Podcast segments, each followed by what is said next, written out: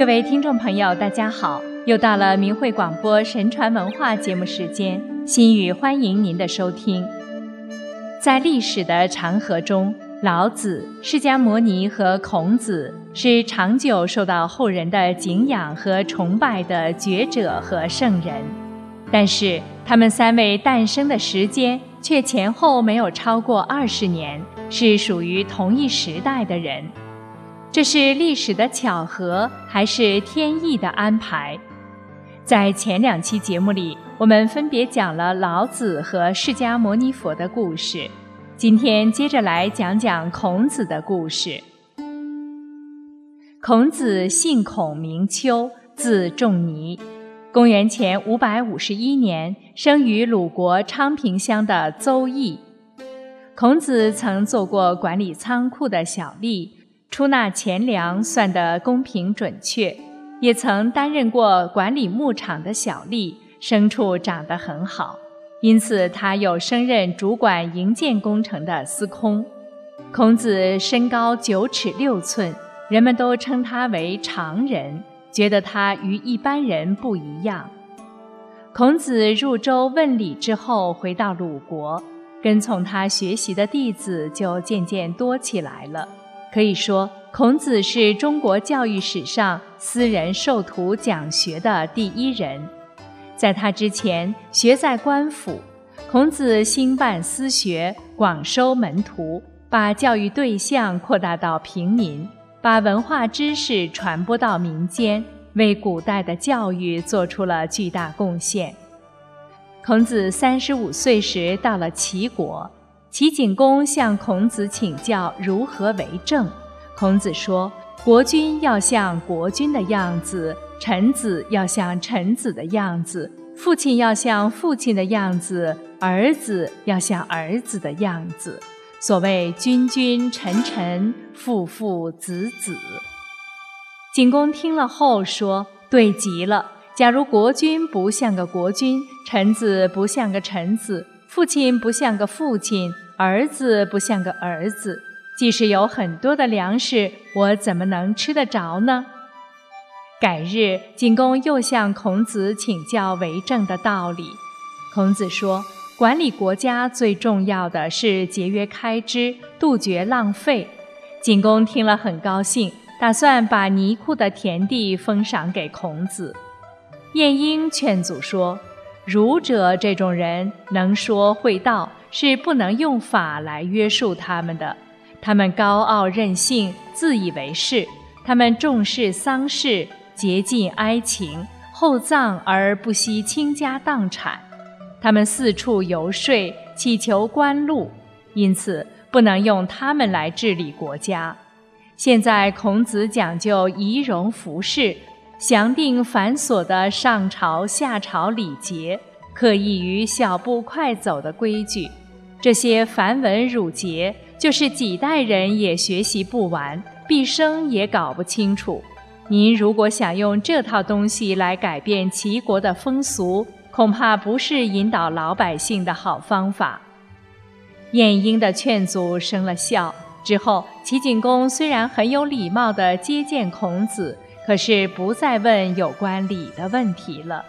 齐国的大夫中有人想加害孔子，孔子听到了这个消息，景公对孔子说：“我已年老了，不能任用你了。”孔子于是离开齐国，返回鲁国。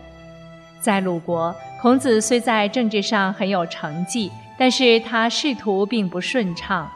在一次国君主持的祭天典礼中，三桓大夫故意不分给他一块祭肉，这在周礼中是一种最严厉的处分。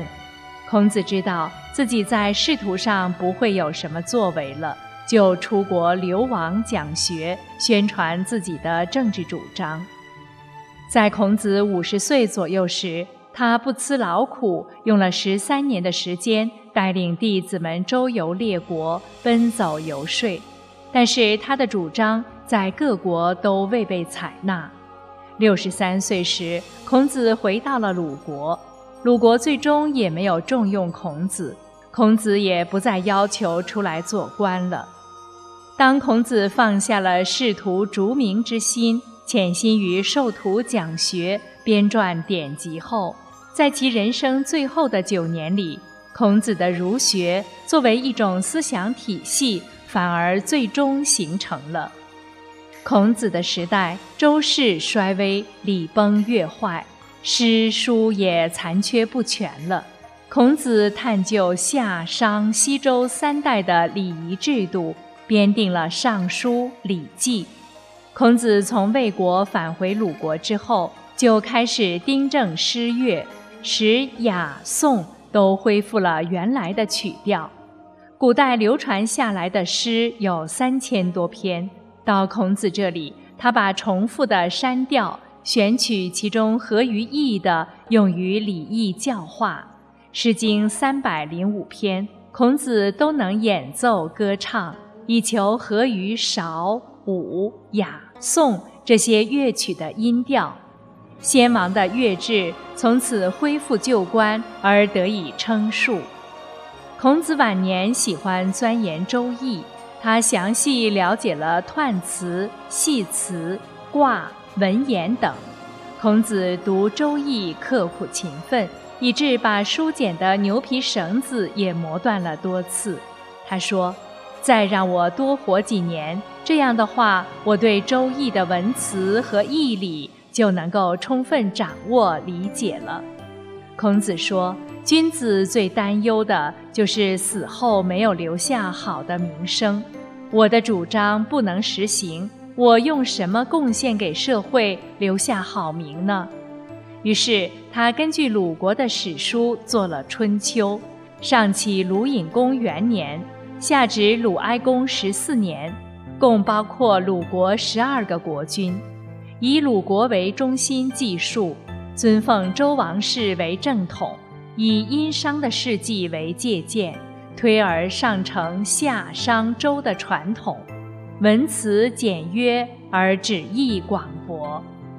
最终，孔子完成了被称为六艺的诗、书、礼、乐、易。春秋的编修，孔子用诗、书、礼、乐做教材教育弟子，就学的弟子大约有三千人，其中贤者七十二人。至于多方面受到孔子的教诲却没有正式入籍的弟子，就更多了。孔子生病了，子贡来看望他，孔子叹息，随即唱道。泰山要倒了，梁柱要断了，哲人要死了。他边唱边流下了眼泪，对子贡说：“天下失去常道已经很久了，没有人能奉我的主张。”过了七天，孔子就去世了，享年七十三岁。《论语》是孔子的弟子们根据孔子的言行编成的。它成为今天我们认识孔子最直接可靠的资料。孔子告诉了人们什么是中庸，为后世奠定了仁义礼智信等做人的规范，对中国乃至东南亚的历史文化产生了巨大影响。司马迁说，诗中有这样的话：像高山一般令人瞻仰。像大道一般让人遵循。自古以来，天下的君王，直到贤人也够多的了。活着的时候都显荣贵耀，可是死了就什么也没有了。孔子是一个平民，但读书的人都尊他为宗师。从天子王侯到全国谈六艺的人，都把孔子的学说作为最高准则。可以说，孔子是至高无上的圣人了。听众朋友，老子、释迦牟尼和孔子的故事到今天就讲完了。您从这几位觉者圣人的经历和思想中，又得到了什么启发和教益呢？他们同一时期来到人世，又所谓何来？这不是很值得我们思考的吗？好，心语感谢您收听明慧广播神传文化节目，我们下次时间再见。